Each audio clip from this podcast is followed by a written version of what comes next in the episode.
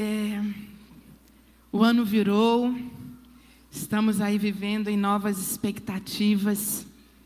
Eu estou feliz em ver você aqui, na casa do Senhor. Eu estou tentando ver você, né? Eu sei que você está me vendo, mas eu estou tentando ver você. Mas mais importante do que eu ver você é o Senhor está vendo você. E Ele não está vendo só o seu rostinho bonito, Ele não está vendo só a roupa que você veio, Ele está vendo o seu coração. Ele está vendo um coração que ama Ele.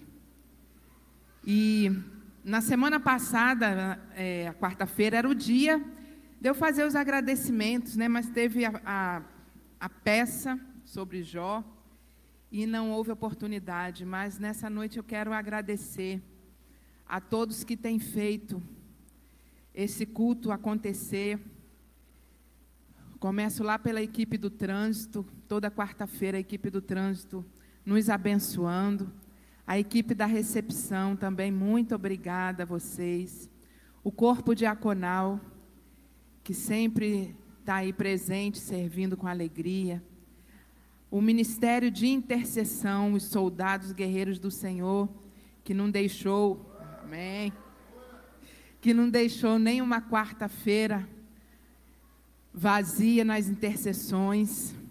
O ministério de louvor aqui, junto com o ministério de dança, eu louvo ao Senhor por cada um.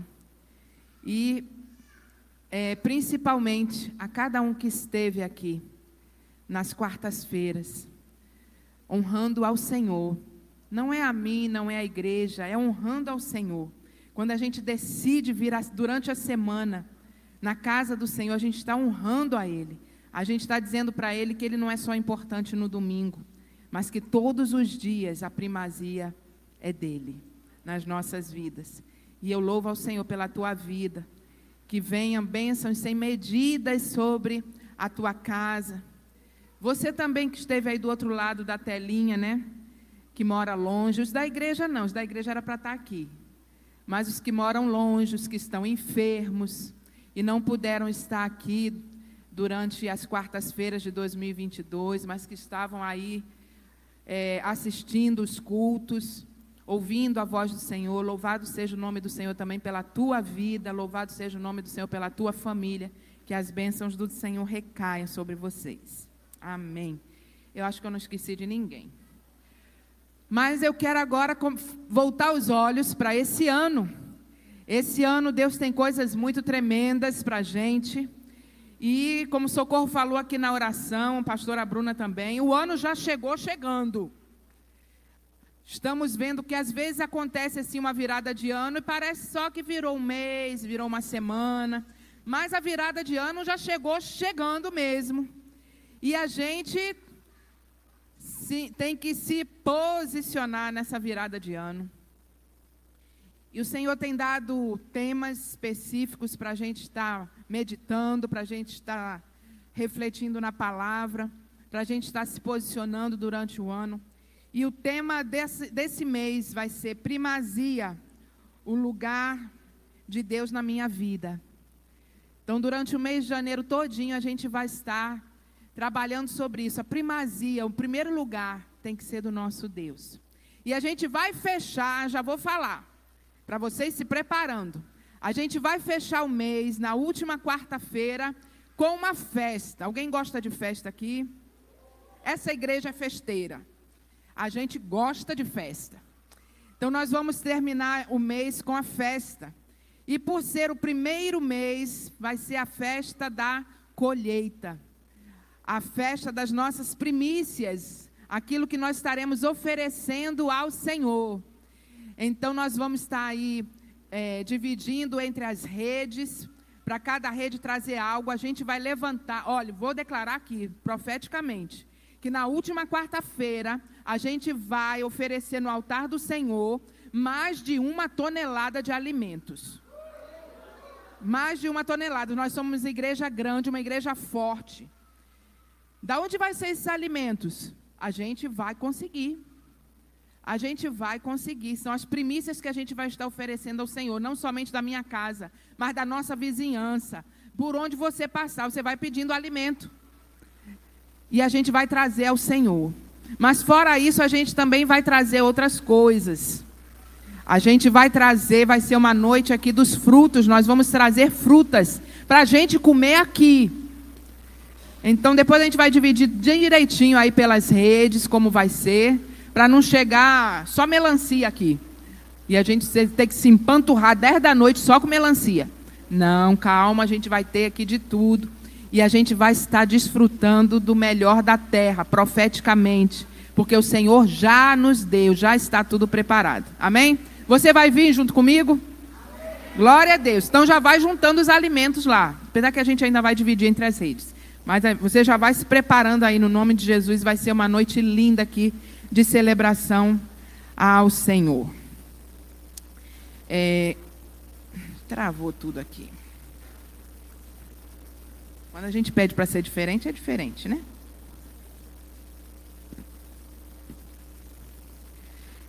Mas hoje a gente vai estar falando, pensando sobre primazia, queridos. Eu fui procurar no dicionário o que significava primazia. E primazia é dar uma importância maior a uma pessoa ou uma coisa em relação a outra. É preferência, é prioridade e é privilégio. E os nossos posicionamentos como filhos de Deus na terra, não é só posicionamento quando está aqui dentro da igreja, mas o nosso posicionamento como filhos de Deus na terra sempre será de acordo com aquilo que nós damos primazia na nossa vida. De acordo com aquilo que nós mais valorizamos, que nós mais amamos, nós vamos fazer as nossas escolhas, nós vamos nos posicionar na vida. Sempre foi assim. E a gente, o texto básico aí que a gente tem de Josué, Josué ele disse: Eu não sei vocês, mas eu e a minha casa vamos servir ao Senhor.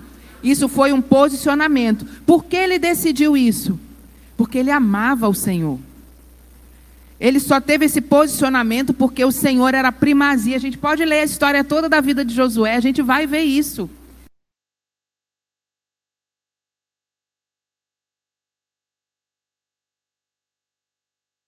lugar a paixão dele. Ele era um, um, homem apaixonado por Deus. Era um homem que temia Deus. Amor e temor precisa caminhar junto em Deus. Se você só tiver temor, não vai dar certo. Você vai carregar um peso grande, porque você vai querer obedecer a Deus por temor e não vai se posicionar em Deus. Você vai temer, vai ficar com medo. Mas quando você tem o amor o temor vem junto e eles se completam, eles se misturam e fica fácil você se posicionar. Então nós temos várias coisas na vida, às vezes que as pessoas se posicionam, se colocam como primazia. Tem gente que coloca como primeiro lugar na sua vida o trabalho. O trabalho, principalmente aí os homens, aquela coisa, porque tem que sustentar a casa, que não pode faltar nada, e tem os boletos, e tem cartão, e não sei mais o que, e coloca o trabalho, e ele quer crescer na empresa, e ele tem as metas dele, e só vê o trabalho, trabalho, trabalho, ele ama aquilo ali, e as decisões, os posicionamentos na vida dele giram em torno daquilo ali. A mulher, às vezes, é com a casa, às vezes é com os filhos. E detalhe, mulheres. Primeiro lugar na nossa. Primeiro não, primeiro é do Senhor. Tirando o Senhor, que já é o primeiro lugar. O segundo lugar sempre deve ser o marido, depois os filhos. Não troque as ordens, porque você vai misturar as coisas e não vai dar certo. Primeiro lugar. Mesma coisa aí os maridos, mas eu falo mais as mulheres porque a maternidade é aquela coisa, né? Coração, amor. Mas primeiro lugar sempre o cônjuge e depois os filhos. É, mas quando se ama, é aquela coisa e aquele amor, aquela paixão, até mesmo com a casa, com os objetos da casa e as decisões, às vezes cria confusão porque quebrou alguma coisa dentro de casa e sumiu não sei o quê. Jovem, adolescente, às vezes com roupa, que ama tanto aquela roupa, e alguém vestiu a roupa, alguém, a mãe manchou a roupa lá na máquina, na, e aquela confusão que se ama posicionamentos por aquilo que a gente considera mais importante na vida. Mas hoje a gente vai pensar junto sobre o amor. Mas não o nosso amor por Jesus, mas o amor de Jesus pela gente. Porque a gente só é capaz de amar a Jesus verdadeiramente depois que a gente entende um pouquinho do amor dele por nós. Porque Deus ele colocou como muito importante para ele o homem que ele criou. Foi tão importante, tão importante para Deus. Toda a humanidade que se originou em Adão e Eva. Que ele entregou o filho, o único filho dele, para morrer no lugar desse povo. Então é sobre esse amor que a gente vai estar pensando um pouquinho, refletindo um pouquinho hoje, o amor de Jesus por nós. Eu convido você a abrir aí a sua Bíblia. Em Lucas, capítulo 22.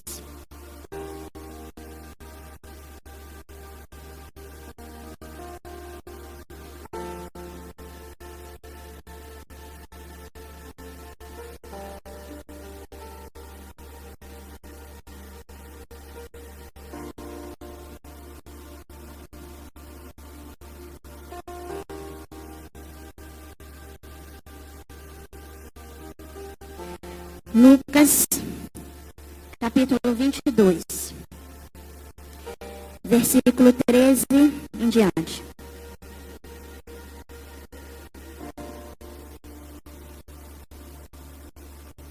Quem encontrou pode dizer comigo: Jesus me ama. Amém. Lucas 22, versículo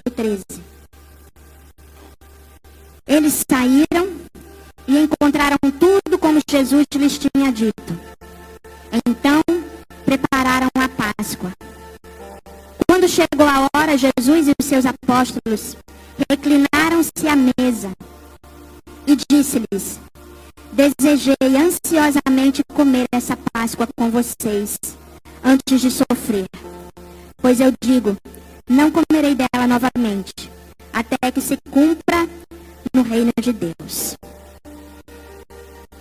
Esse texto está inserido aí na última Páscoa de Jesus, ali com seus discípulos, antes dele ser preso, crucificado e morto. E depois ali dessa Páscoa, depois de celebrarem, de sentarem à mesa juntos, Jesus ele foi para o Monte das Oliveiras orar. E você já conhece o restante da história. Quando ele estava lá, vieram os soldados e prenderam e começou todo o processo da crucificação. Mas o que me chamou a atenção nesse texto aqui, querido, só nesse pedacinho, de Jesus. Quando ele falou, desejei ansiosamente, eu não sei como está na sua versão, mas a minha está assim. Desejei ansiosamente comer essa Páscoa com vocês. Eu fiquei nesse desejei ansiosamente. É, quando você vai preparar alguma coisa, alguma, por exemplo, acabamos de passar pelo Natal, né? Algumas famílias se reúnem no Natal e preparam comidas, preparam ambiente, faz decoração, alguns fazem mesa posta.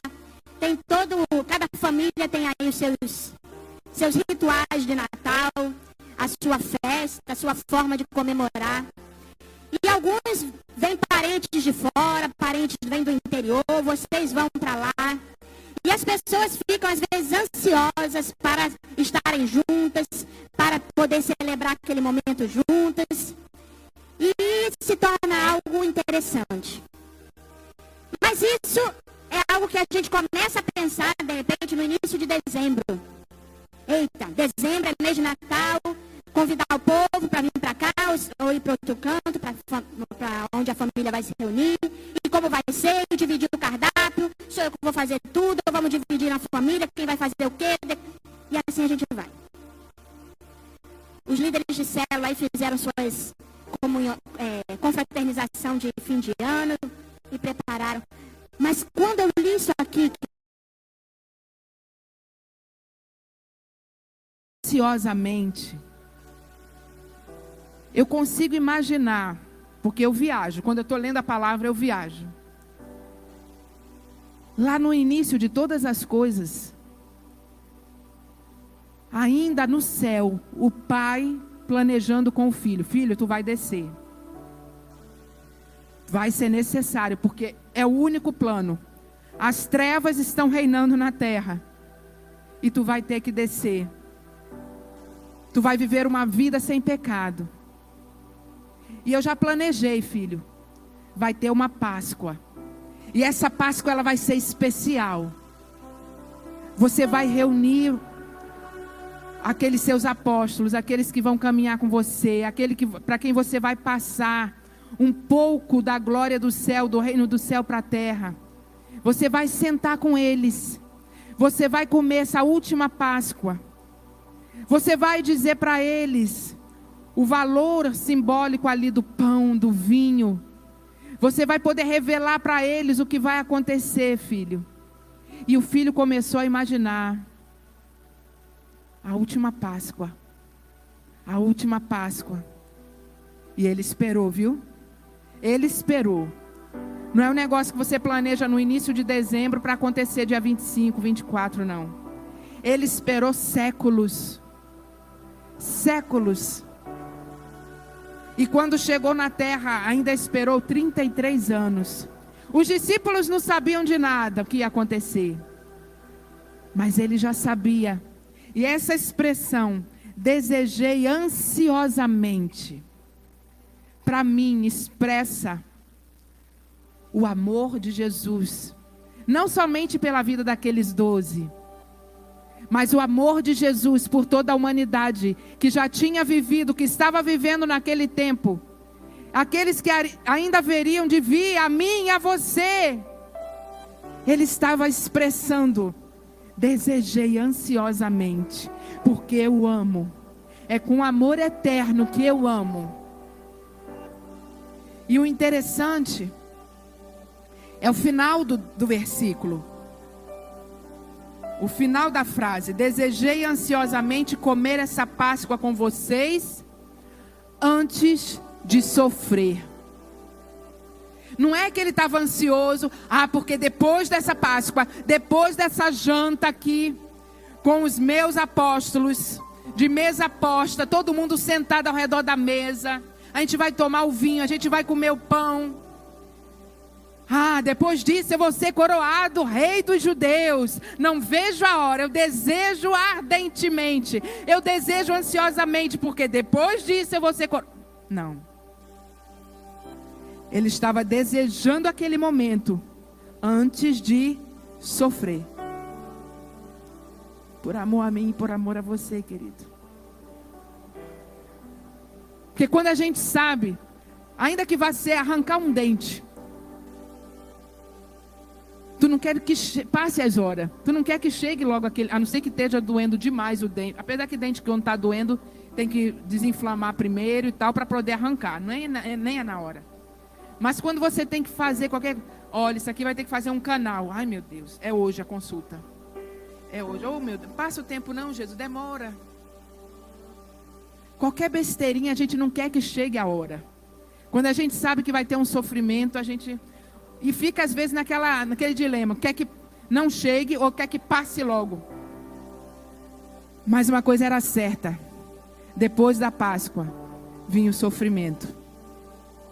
E era algo certo, que desde a eternidade Jesus já sabia. Desde a eternidade ele já sabia o que iria acontecer. Um dia desse o bispo estava pregando aqui, eu falei, não sei nem quem estava sentado ali do meu lado. Eu falei, a decisão mais sábia de Deus, para mim, em nosso favor, foi a gente nunca saber o dia que a gente vai morrer. Porque aí a gente ia ter uma vida miserável na terra. Porque se a gente, como eu dei o exemplo aqui, de arrancar um dente, fazer uma cirurgia, fazer uma, um teste num trabalho, uma coisa assim que gera uma ansiedade, gera um estresse, a gente já fica agoniado. Já passa a noite sem dormir, fica virando de um lado para o outro. Imagine saber o dia e a hora certa do que tu ia morrer e a forma que tu ia morrer. Não ia viver, querido. A gente não ia viver. Mas Jesus sabia. Jesus sabia o tempo todo, ele sabia por que ia morrer. E ele escolheu morrer. Ele escolheu sofrer. E ainda assim, desejei ansiosamente.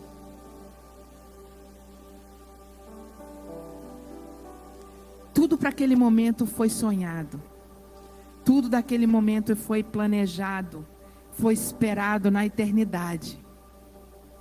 A cruz também foi sonhada e esperada na eternidade. Os discípulos, eles, apesar de Jesus falar, eu desejei ansiosamente viver esse momento com vocês antes de sofrer, os discípulos não estavam entendendo nada. Para eles, Jesus era o cara, Jesus era o Filho de Deus, apesar que eles não entendiam bem, mas era o Filho de Deus, era aquele que fazia milagres, era aquele que ensinava, era aquele que tinha todo o poder realmente.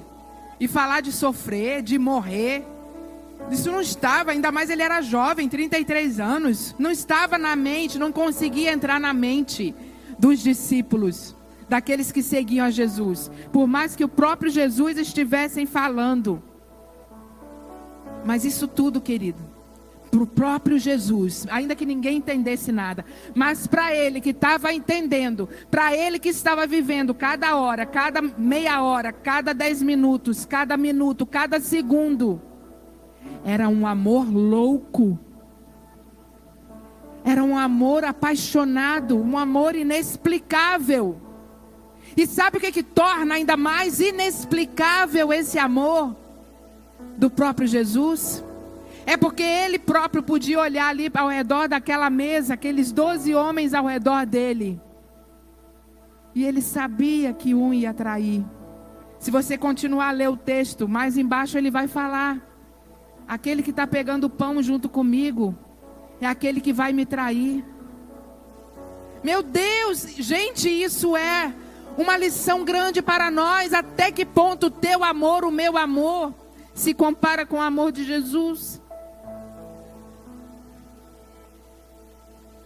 Basta alguém discordar da gente, a gente já cancela nas redes sociais. Se o irmãozinho na célula já discorda um pouquinho, você já não quer conversa com ele. E saber que aquele que está comendo na mesma mesa é aquele que vai se levantar dali e vai até as autoridades religiosas entregar o próprio Jesus para ir para a cruz. E ainda assim ele estava comendo com ele. Ele olhou para Pedro, ele também sabia que Pedro ia negar ele. Ele olhou para Tomé e sabia que Tomé ia duvidar da sua ressurreição. E isso é o que a Bíblia fala. Porque cada um ali era triste. A vida deles não era uma vida exemplar. E Jesus estava ali dizendo: Desejei ansiosamente viver esse momento com vocês. Porque depois dali iria para o sofrimento, querido. Esse é o amor de Jesus. É um amor que morreu para salvar quem não merecia. Porque quando alguém morre para salvar alguém, uma mãe se entregar no lugar de um filho, pai e mãe, às vezes, quando o filho está doente, basta uma febre, uma virose que bota para vomitar, a mãe já quer estar tá no lugar do filho. Ah, meu Deus, se eu pudesse estar no lugar do meu filho, para o bichinho não estar tá passando por isso. Mas Jesus, ele morreu por quem não merecia nada. Pecadores, pecadores, por mim por você, querido. Jesus foi para aquela cruz por mim e por você. Não só foi os nós cegos dos discípulos, não. O DNA do pecado está em nós, entranhado desde Adão e Eva. E não tem nada que mude a não ser o poderoso e precioso sangue de Jesus que foi derramado na cruz. Porque foi amor incondicional. Foi um amor incondicional. Olhe para dentro de você. Nós cantamos um louvor agora. Onde estaria se não fosse a cruz? Vira para o irmão que está do teu lado aí e diz: Jesus te ama muito. Jesus te ama com amor extravagante. Agora é fácil a gente dizer para o irmão isso, é fácil. Agora diga para você. Diga aí para você, feche seus olhos e diga para você: Jesus me ama com um amor incondicional. Jesus me ama com um amor extravagante. O seu amor não muda, não muda. Não muda, querido. Não muda. Enquanto a gente não absorver esse amor, entender pelo Espírito esse amor de Jesus, a gente não vai poder amá-lo, dar primazia para Ele. E Pedro foi um desses. Mas você continuando a ler o texto, Jesus vai dizer: Pedro, Pedro, o diabo queria, tentou peneirar vocês, como se peneira o trigo. Ali, ó, separando a palha do trigo mesmo ali. O que é isso? Tentou separar vocês de mim. Mas eu intercedi, eu intercedi, por quê? Porque tem um amor incondicional. E quando Pedro ouviu esse negócio, ele ficou assim tão chocado, tão impactado, porque Pedro ele era sanguíneo. E ele amava Jesus, mas era um amor de amigo. Ele disse, jamais, Jesus, eu vou te abandonar. Para onde tu for, eu vou. Se o Senhor for preso, eu vou ser preso. Se o Senhor morrer, eu morrerei contigo. Pedro, ainda essa noite, tu vai me negar três vezes antes do galo cantar, Pedro. Pedro pisou na bola, querido. Mas o que, que aconteceu? Pedro conhecia o Jesus que multiplicou pão e peixe, que curou cego, aleijado. Ele conhecia esse Jesus. Pedro conhecia o Jesus que tinha pregações brilhantes, ensinamentos fascinantes. Pedro conhecia. Pedro se tornou amigo. Pedro viu o olhar de Jesus tocando aquela mulher pecadora. Pedro viu o que aconteceu ali no Monte da Transfiguração. Ele sabia que era o Filho de Deus. Mas Pedro não conhecia o Jesus da cruz. E por isso, como se nega, como se trai um amigo, que eu, se eu fosse dar oportunidade aqui para muita gente falar, ah, eu já fui traído por amigo, já. Como a gente sempre fala, inimigo não trai, quem trai é amigo. Eu já fui, já me caluniaram, já porque a gente achava que era amigo. E Pedro se considerava um amigo de Jesus. Mas ele pisou na bola. E dali para frente Jesus foi para a cruz.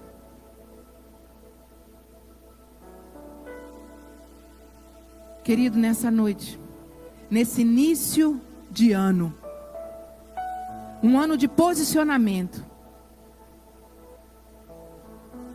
o Senhor ele nos convida a ir com ele para o Getsemane.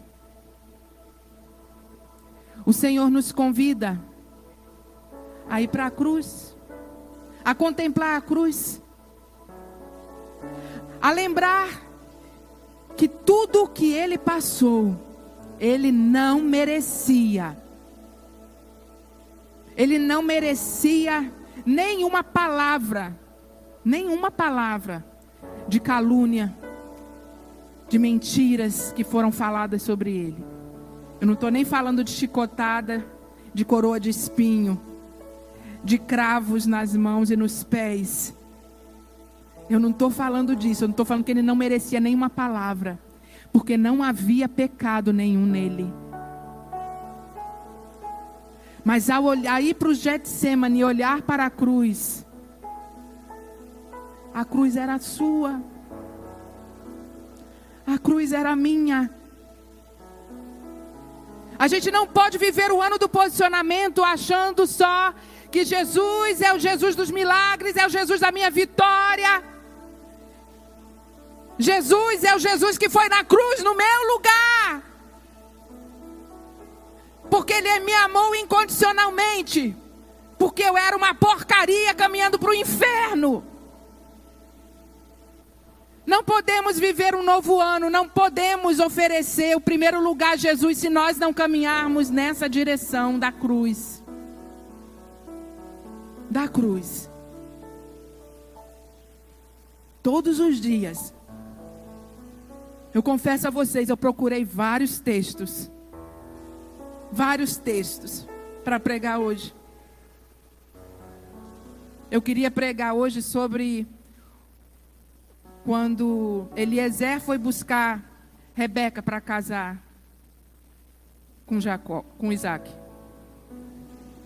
O Senhor disse: "Não é isso".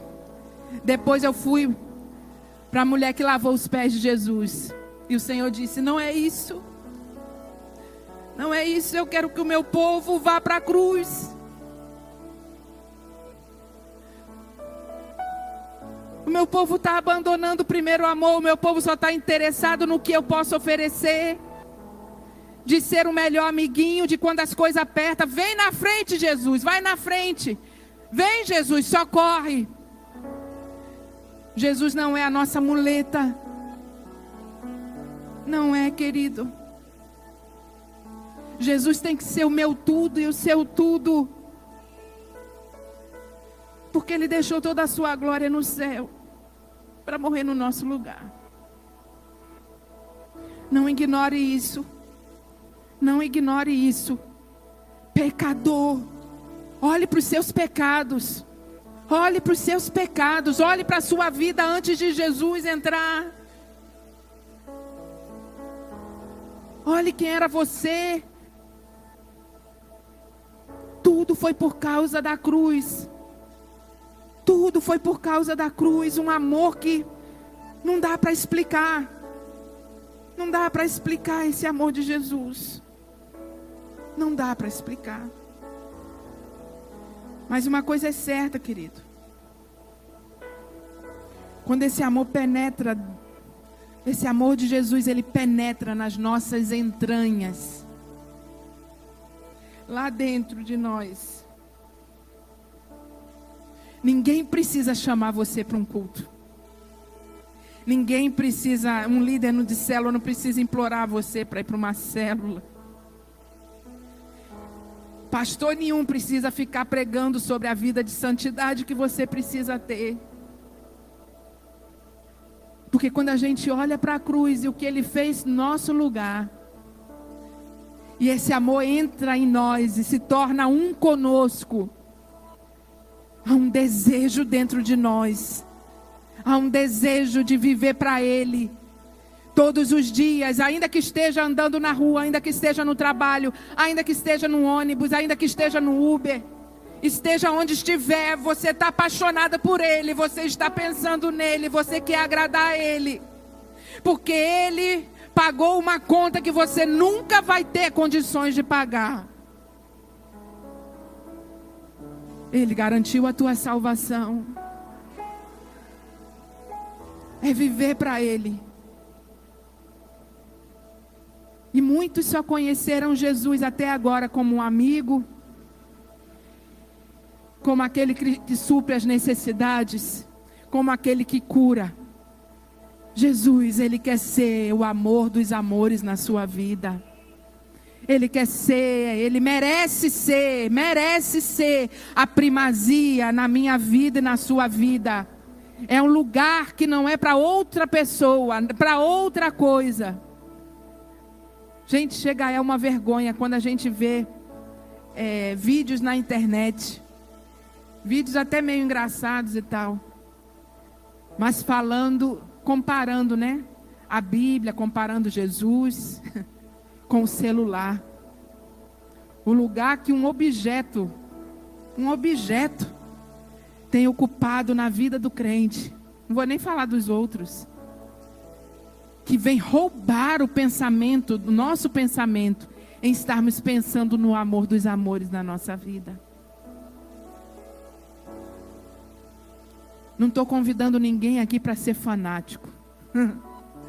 Eu estou convidando você para amar Jesus acima de tudo. Porque a gente vai precisar amar Jesus acima de tudo.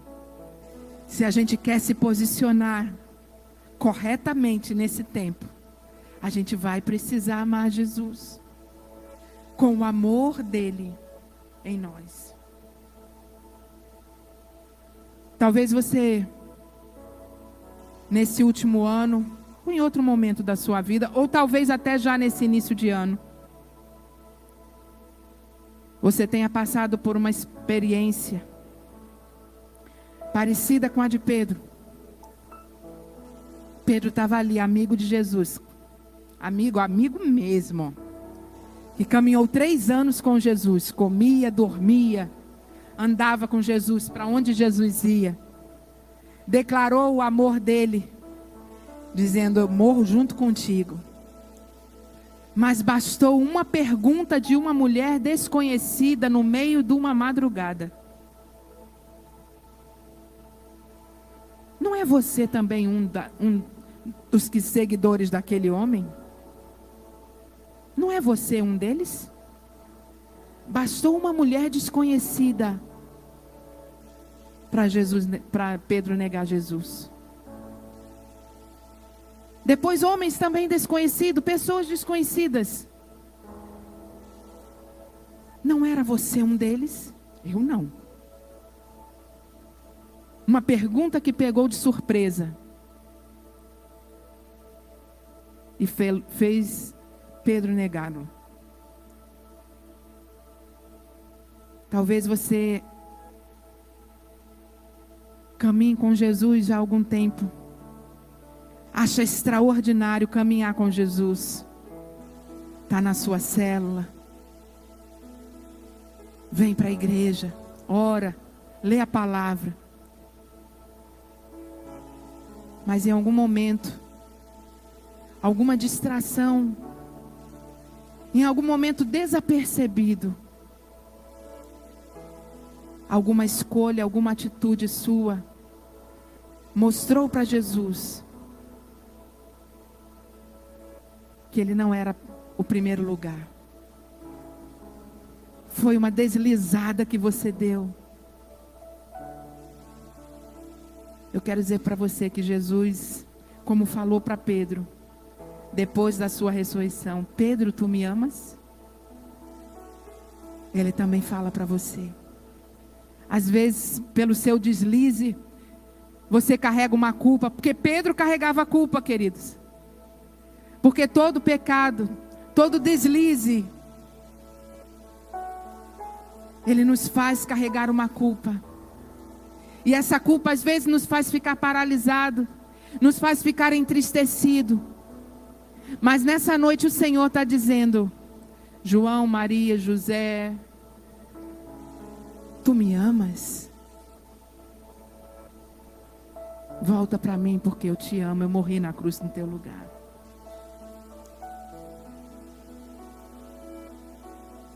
Eu não quero expor ninguém aqui. Mas todos nós vamos fechar os nossos olhos agora. E deixa o Espírito Santo falar com você, aí mesmo onde você está.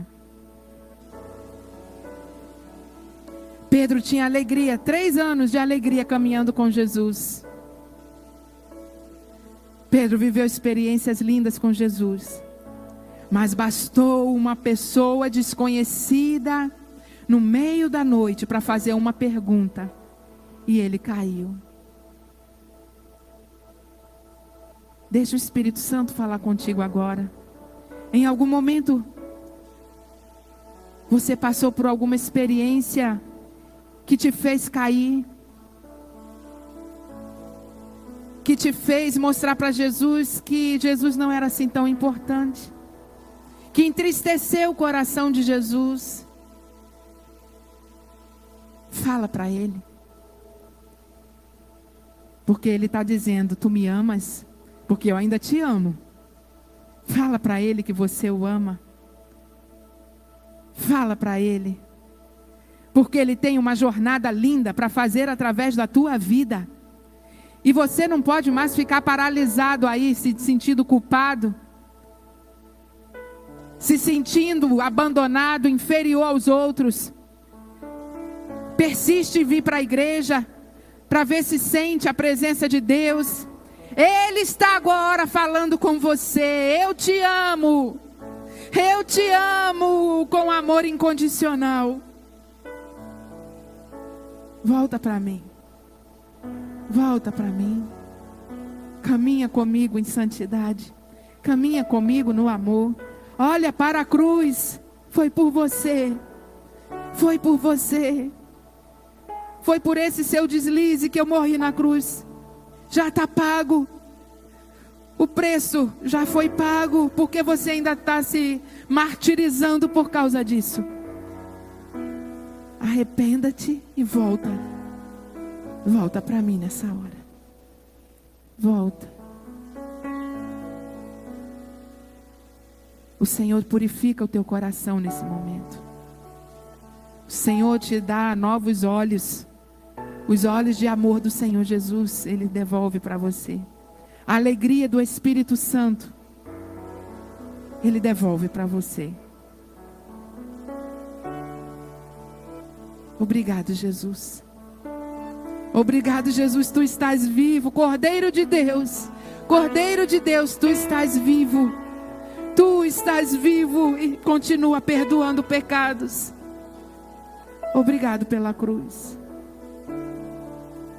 Obrigado porque o Senhor nos dá uma nova chance.